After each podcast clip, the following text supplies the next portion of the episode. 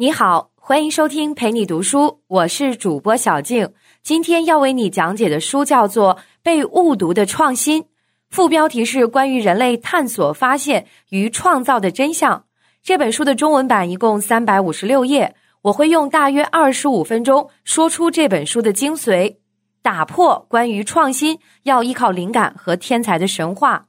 就说创新就是一系列循环往复的工作。通往创新的路径，只有执着的信念和实实在在的行动。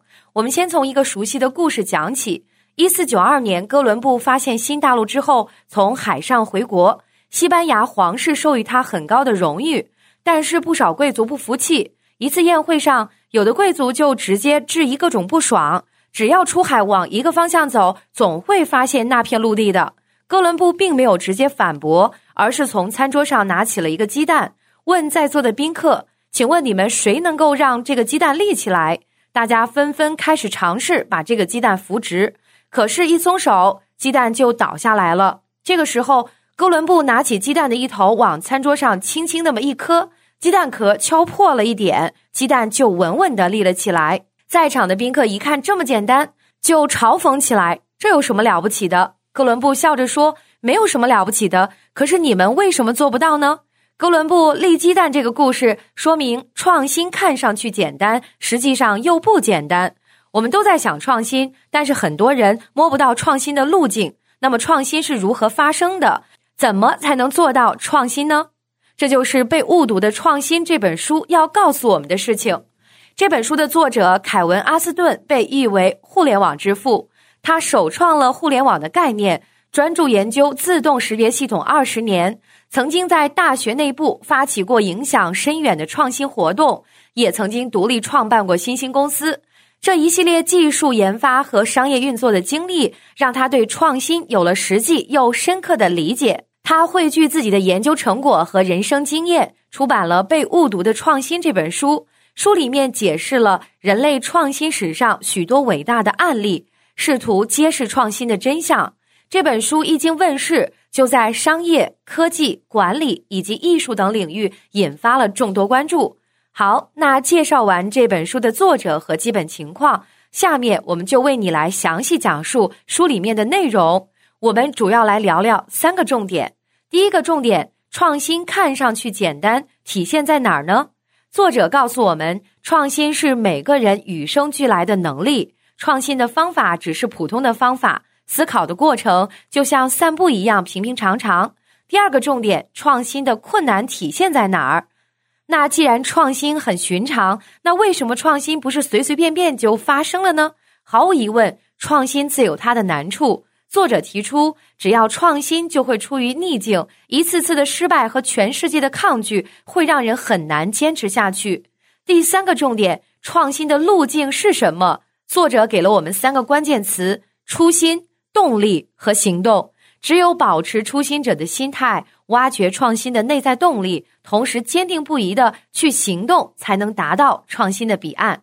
好了，我们先来说说这本书的第一个重点：创新简单在哪儿呢？我们通常认为创新是很神奇的事情，只有天才才有可能创新，创新需要特殊的思想和灵感。但是作者却说，这都是误会。真相是，创新不是魔法，不是天才的专利，也跟灵感没太大关系。创新不过是执行和工作。天才作曲家莫扎特曾经有一封流传很广的信，信里面记录了莫扎特音乐创作的过程。这个过程被描述为点燃灵魂的过程。说莫扎特通常在一个人想象的空间里完成杰作，那些美妙的乐章完整的浮现在他的脑海里。他只需要一气呵成的记在纸上，伟大的作品就诞生了。这封信曾经被多次引用，用来解释创造的神奇之处。但是后来，人们证明这封信是被伪造的。从莫扎特写给他父亲还有妹妹这些家人的真实信件里面，我们可以看到莫扎特需要钢琴或者其他乐器来写乐谱。作曲的时候会经常卡壳，修改甚至重写，它会不断的思考节拍、旋律。总之呢，创新的背后不是靠才华、靠想象，而是大量的工作。长期以来，关于创造的神话阻止了我们这些普通人去尝试创新。我们总是以为太难了，我做不到为借口拒绝创新。这个背后的根源就是我们每个人都被种下了一个坏果实。我认为只有少数特别的人才有能力创新。这么说，首先传递给我们的观点就是，创新是每个人都有的能力。我们来看一个例子，叫做天才基因实验。上世纪二十年代，美国著名心理学家刘易斯特曼耗时近四十年，发起了一场天才基因实验。这个实验试图证明天才基因和创新能力的关系。为此，他提出了著名的斯坦福比奈智力测试，把儿童的智商划分为不同的等级。经过持续的跟踪，他就发现那些天才儿童确实有很多取得了傲人的成就，但是有很多人从事的工作很普通。甚至有些靠政府救济为生，而且还有两名儿童被排除在天才儿童之外，一个叫威廉·肖克利，另外一个叫路易斯·阿尔瓦雷斯。但是这两个男孩长大以后呢，都获得了诺贝尔物理学奖。最终，特曼被迫承认创新的成果和智力的水平没有直接的关系，也就是说，天才不是创新能力的先决条件，创新能力分布在所有人的身上。就像我们都会说话和走路是一样的，当然每个人的创新能力有大有小，但是能力大小的差异绝不像我们想象的那么大，没有一道鸿沟可以把天才和普通人给隔开。现在我们知道了，每个人都有能力创新，创新不是少数人的专利。那么另外一个疑问就来了：既然说创新不一定发生在特定的人群里，那么创新是不是一定会发生在特定的时刻呢？比如说灵光一现的时刻，或者像书里面所说的叫做“啊哈时刻”。我们先不给答案，先来听两个故事。这两个故事都非常的著名。第一个故事是阿基米德洗澡的时候发现浮力的故事。两千多年前，希腊国王请工匠为自己打造了一个纯金的花环，可是国王总担心自己被骗了，怀疑工匠在花环里面掺入了大量的盐，他就去请教阿基米德。阿基米德在洗澡的时候就发现，身体越沉，到水里溢出的水就越多。突然的，他就灵光一现，光着身子跑出来，大喊：“我发现了，我发现了！”于是呢，他就请工匠做了两个和花环同等重量的物体，一个是纯金的，一个是纯银的，然后把这两个物体和花环分别的浸入水里面，测量它们排出来的水有多少。最后就发现这个花环是金银混合物。阿基米德还因此发现了浮力原理。这个故事太有名了，以至于人们都不去关心它是真实的还是杜撰的。作者告诉我们，这个故事大概率是杜撰的。它是一个罗马建筑师在时隔两世纪以后再讲述的，而且伽利略早就已经指出这个故事隐含的误谬：纯金、纯银和金银混合物的排水量差异太微小。很难测出来，而且表面的张力和残留在花环上的水都会造成误差。阿基米德不太可能从洗澡溢出来的水里面获得这种灵感。所谓的“阿哈时刻”其实是后人的想象。第二个故事讲的是化学家奥古斯特·凯库勒在梦里面发现苯的环状结构。这个故事也经常被人拿来证明创新的灵感。凯库勒说，他正在打盹的时候，眼前出现了很多关于结构的幻觉。其中有一条蛇在运动中咬住了自己的尾巴，保持这个形状旋转。凯库勒像触电一样的醒过来了，然后把这个灵感用于苯的结构研究，最终发现了苯的环状结构。梦境启发灵感，极大的增加了这项研究的浪漫色彩。但是呢，人们忽略了凯库勒原话中的用词是半睡眠或者意为遐想，他并不是真的在梦境里面。与其说这是灵感顿悟，不如说这是他长期思考之后排除了各种可能性，选取的一种新的可能，打破了这种关于灵感的传说。作者告诉我们，创新不靠灵感，思考的方式不存在飞跃，而是一系列连续的步骤思考，就像走路一样，就好像不存在创造性走路一样。创造性思维根本上是个伪命题，创造所需要的思考是常规的、连续的。一个非常典型的例子就是乔布斯创造苹果手机案例。我们都知道，苹果手机是一个划时代的产品，但是很少有人知道它的创造过程并不是飞跃式的。乔布斯呢是这样思考问题的：当时智能手机很先进，但是它也很难使用，因为它总是带一个键盘。那怎么解决这个问题呢？好，那我们需要一个大屏幕和一个鼠标，但是我们又不愿意把鼠标带来带去，那样会很麻烦。替代方式就是用触屏笔。可是问题又来了，这个触屏笔很容易弄丢，那该怎么办呢？乔布斯想到了，干脆用我们的手指。这个就是触屏手机的想法产生的过程。我们可以看到，这个过程是循序渐进的。乔布斯总是在提出问题，然后解决它。然后重复，他就不断的在问自己为什么这样行不通，以及如何才能做得更好。是这样的连续的步骤促成了苹果手机的创新。解剖创新的思维过程，我们就发现不需要非同寻常的思想飞跃，普通的思考方法就够了。关键问题不在于思考的步子迈的有多大，而是在于思考的步骤是不是足够多。刚才呢，我们讲完了这本书的第一个重点：创新简单在哪儿呢？作者告诉我们，创新的简单在于创新能力属于每一个普通人，创新的思维过程也是寻常的思维，并没有什么神秘和特殊的地方。下面我来为你讲说这本书的第二个重点：创新的困难体现在哪儿？创新的过程中会出现种种逆境、失败和抗拒，是两个最大的障碍。首先，创新是个迷宫，处处遇见失败。作者提出来，创新的路径是由许许多多的步骤组成的。这些步骤不是直线的，也不是曲线的，而是像迷宫一样。创新就是在走迷宫。这个过程中，大多数的转弯都是失败的，大多数的努力都没有明显的进步。我们先来听一个例子。众所周知，在医学领域，癌症是一座难以攻破的大山。无数医学研究者尝试用不同的思路攻克这个难题。上世纪七十年代。哈佛医学院的研究人员朱达·福克曼在研究里面就发现，血液的供应让肿瘤得以生长。他就提出了一个对抗癌症的设想，就是通过切断肿瘤和血液相连的通道来破坏它，终止肿瘤的血液供应，来防止肿瘤生长和扩散。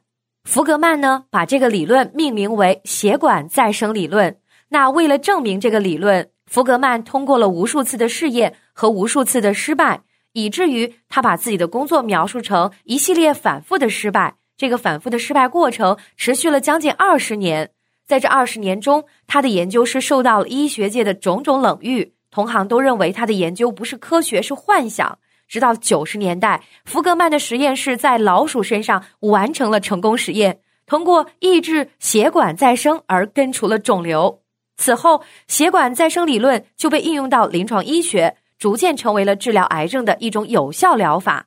在创新迷宫中徘徊多年，福格曼一度很纠结，坚持和固执这两词有什么分别？最后他得出的结论就是：如果你成功了，人们会说你是坚持不懈；但是如果你没有成功，那你就是固执。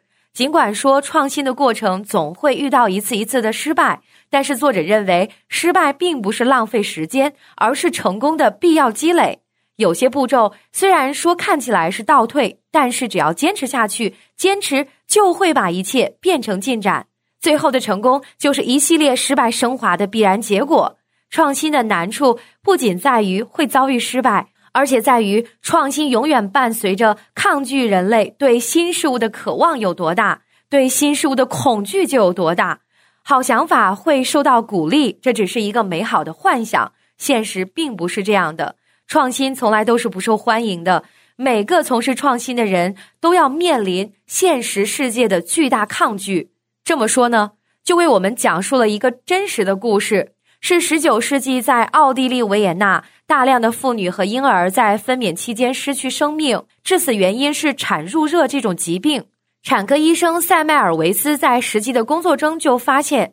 如果医生在接生前洗手，就会有效避免产褥热，降低产妇和婴儿的死亡率。他这个行为因此拯救了数百名妇女儿童的生命。但是当时主流的观点是什么呢？医生的手是不可能携带疾病的，医生的手是绝对干净的。塞麦尔维斯呢就没有办法证明医生洗手和挽救产妇生命之间有什么联系，他就只知道这么做真的能救命。那由于塞麦尔维斯的提议挑战了两千多年的医学信条，整个医学界强烈抵制他。几年以后，原本前途光明的塞麦尔维斯失去了工作，患上了心理疾病，最终是死在了精神病院里。他死后不久，法国微生物学家路易巴斯德解答了这个问题，发现了微生物活体可以引发很多疾病，这就是著名的细菌致病论。他证明了麦塞尔维斯的做法是正确的。在作者提出创新是对旧事物的渗透，是挑战教条。就好比说，现实的鞋子里进了一块石头，让人们感到说不出的难受。那为什么人们会抗拒创新呢？因为一旦出现新事物，我们大脑中的海马体很难找到匹配的记忆，海马体会把这种不熟悉的型号发射给大脑的另外一个部分，叫做杏仁核。杏仁核是驱动我们情绪的神经元，它会让我们感觉到不确定性，进而引发我们的反感。如果可能的话，我们会尽可能的避免这种不确定性。所以说，人们更喜欢熟悉的事物，排斥陌生的新事物。那么，该如何应对创新的困境，逃离创新的迷宫呢？作者告诉我们，创新的人必须预见到逆境，坦然的接受失败和抗拒，不要把抗拒理解成一种人身攻击，而是要看到抗拒也是一种信息。比如说，福克曼早期的批评者认为他只是发现了炎症，而不是血管再生理论。那福克曼呢，就通过实验排除炎症的可能性。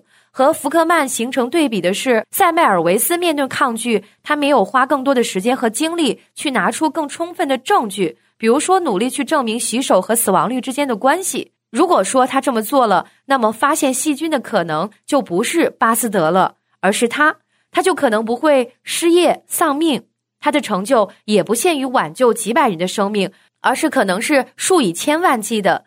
所以我们要看到，拒绝不是人身迫害，而是促使我们进一步加深认识，提出更多的证明，排除拒绝这些毒素以后，那剩下的就是有用的信息了。讲到这儿呢，我们就已经明白了创新的简单与不简单。创新的不简单，主要就是面临失败和抗拒，创造者必须坦然的面对逆境，接受拒绝，拿出更充分的证据，才能最终走向成功。最后呢？我们来聊聊这本书的第三个重点：创新的路径。作者给出了三条重要的路径，一条是保持初学者的心态，一条是寻找创新的内在动力，还有一条是重视行动胜过重视语言。下面我们来分别看看这三大路径。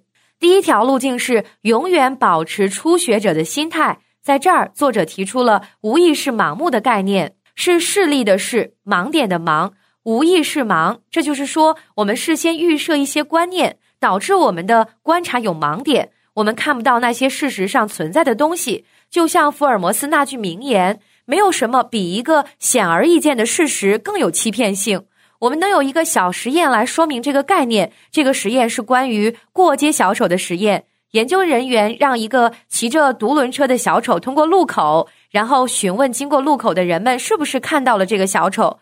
结果就发现，每四个边走路边打电话的人里面有三个完全没有注意到小丑。当他们回头看的时候，自己也吓了一跳，没有办法相信自己竟然无视了这个小丑。再来说一个著名的案例：上世纪八十年代，病理学家罗宾沃伦和胃肠病学家巴利马歇尔共同发现了幽门螺旋杆菌。这种细菌几乎存在于所有患慢性胃病、十二指肠溃疡或者是胃溃疡的病人身上，是导致他们患病的一个重要因素。这两位学者呢，因为这个发现获得了诺贝尔医学奖。但是更有趣的是，其实很多医学病理学家都在显微镜下见到了幽门螺旋杆菌，但是当时的医学教条是胃里是不可能存在细菌的。那医学界相信。胃里面没有细菌的观点，所以尽管很多人都见过幽门螺旋杆菌，但是也只有罗宾沃伦和巴利马歇尔相信它的存在。其他人呢，只看到了教条而看不到细菌。这就是选择性关注。选择性关注是无意识盲的另外一种表述。我们盲目的不去留意的事物，往往是创新的萌芽。创新就需要克服无意识盲和选择性关注。办法呢，只有一个。那就是永远把自己当做一个初学者，保持初心。在初学者的视野里，事物存在很多的可能性，而不是没有多少可能性。我们要看到新的问题，注意到可能被忽视的事物，那么就不要预设任何事情，不要去做主观臆断。这样，作者说的要把确定视为敌人，要把怀疑当做朋友，因为确定感就是一种逃避，逃避自己出错的可能性。除了保持初学者的心态，创新还有一个新重要的路径，就是寻找创新的内在动力。我们通常以为激励能够促进创新，增加创新的动力，但作者却说了这种认识是错误的。外部的奖励不仅不能促进创新，有的时候还会抑制和削弱创新。俄国著名作家托斯妥耶夫斯基曾经哀叹出版社的期望给他带来巨大的压力。他说：“每天没完没了的为了订单在工作，他为此而创造的小说只能说还过得去，但是不能说是真正的好。”所以，托斯妥耶夫斯基对于这样的创作生活感到厌恶。他形容这种生活叫做地狱般的折磨。同样的，美国著名导演、编剧、演员伍迪·艾伦在他的演艺生涯里面极力避免外部评价给自己带来的影响。他曾经三次获得奥斯卡奖，但是没有参加过任何一次颁奖礼。不仅如此，他还不去读任何对他的评价，甚至没有把他自己制作的电影都看完。伍迪·艾伦说：“奖项会削弱他作品的质量。他每次创作的时候，感觉就像吃了一顿自己精心烹饪的饭菜。”这种烹饪是为了自己吃，而不是为了招待客人。作者认为，太在意外部激励的人，容易产生一种创作障碍。创作障碍呢，其实就是创作者缺乏动力的一种表现。创作障碍的本质是创造不出令他人满意的作品。创新的无能感大多来源于担心他人的眼光，所以必须认识到，创新的动力唯一来源于内在动机，而不是外在的期望。那么，怎么去寻找创新的内在动力呢？作者认为，内在动力主要来源于选择，按照自己的选择工作，会更大的激发人的创造热情。要是按照外在的期望工作呢？我们被委托了确定的任务，接受期望中的回报，就很难调动自己创新的动力。这个解决方法就是以我为主，主动选择自己的领域，同时发掘创新的动力，一定不能是被动等待。伍迪·艾伦说了：“永远不要等待灵感，必须二话不说着手去做。只有强迫自己开始，才会找到内在动机。在开始很久以后，你会积累足够多的可供选择的材料，这样才能继续选择和创造下去。”那讲完了创新的第二条路径，我们来看看创新的第三条路径：重视行动，而不是重视言语。在这里呢，作者着重从打造创新型组织的视角来阐述。我们现在讲一个故事，故事是关于美国的一架喷气式战斗机的发明。二战期间，美国空军把研发第一架喷气式战斗机的任务委托给臭鼬工厂。臭鼬工厂就是人们熟悉的创新型组织，在当时，那是专门为研究航空技术而成立的工程师团队。刚从学校毕业的凯利·约翰逊加入了臭鼬工厂。刚来到公司呢，他就毫不留情地批判前辈们做出来的飞机。这一个新员工如此放肆无礼，通常来说呢，上司会感觉到难以忍受。约翰逊的上司霍尔西巴德第一个反应就是想把这个新员工直接解雇。但是冷静下来以后呢，霍尔辛巴德决定给约翰逊一次机会，他就对约翰逊说：“你批评了前辈们的工作，那为什么不试试看自己能不能把飞机做得更好呢？”凯利·约翰逊接受了这个提议，经过几十次的实验。他最终用一个双垂尾的方案解决了飞机的平衡问题，让这架喷气式战斗机试飞成功。作者认为，臭鼬工厂的上司霍尔巴希德体现了一个创新型组织的领导应该具备的品质，那就是在治理上很有安全感。他在治理上很有安全感，所以不需要向下属展示自己有多聪明，而是尊重事实和实验，让下属证明给自己看。所以，创新型组织最有力的一句话就是“证明给我看”。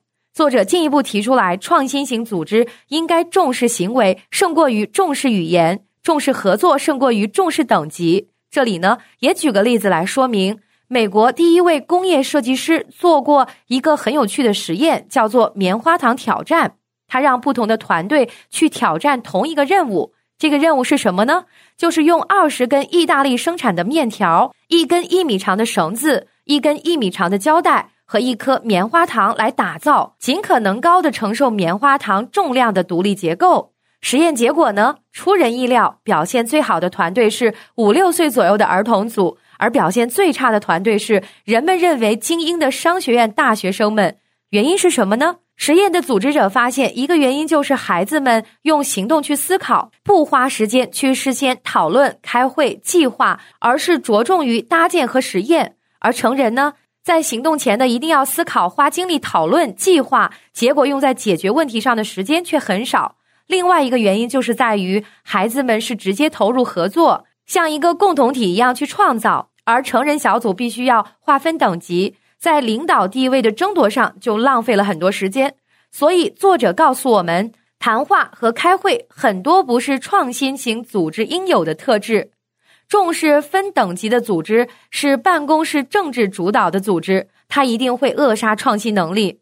创新型组织应该是花很少的时间去计划，花更多的时间去尝试。同时，组织内部是平等的伙伴关系，很少把精力消耗在等级和规矩上。好，我们说到这儿，今天的内容就聊得差不多了。我们来简单总结一下今天为你分享的内容。首先，我们说到了创新简单在哪儿。创新的简单，是因为每个人都具有创新的能力，每个人都具有创新的思维方式，不需要天才，不需要灵感，只需要踏踏实实的工作。第二，我们谈到了创新难在哪儿？创新的困难主要因为它会面临失败和抗拒，只有坦然的面临逆境，才能坚持下去，走出创新的迷宫。第三，我们说到了创新的路径，作者给了三个关键词：初心、动力和行动。要保持初心，看到多种可能性，发掘创新的内在动力，少谈论，多行动，你就会增进创新的成效。感谢关注，陪你读书，欢迎点赞分享，同时可以打开旁边的小铃铛，陪你读书的更新会第一时间提醒你。我是主播小静，我们下期再会。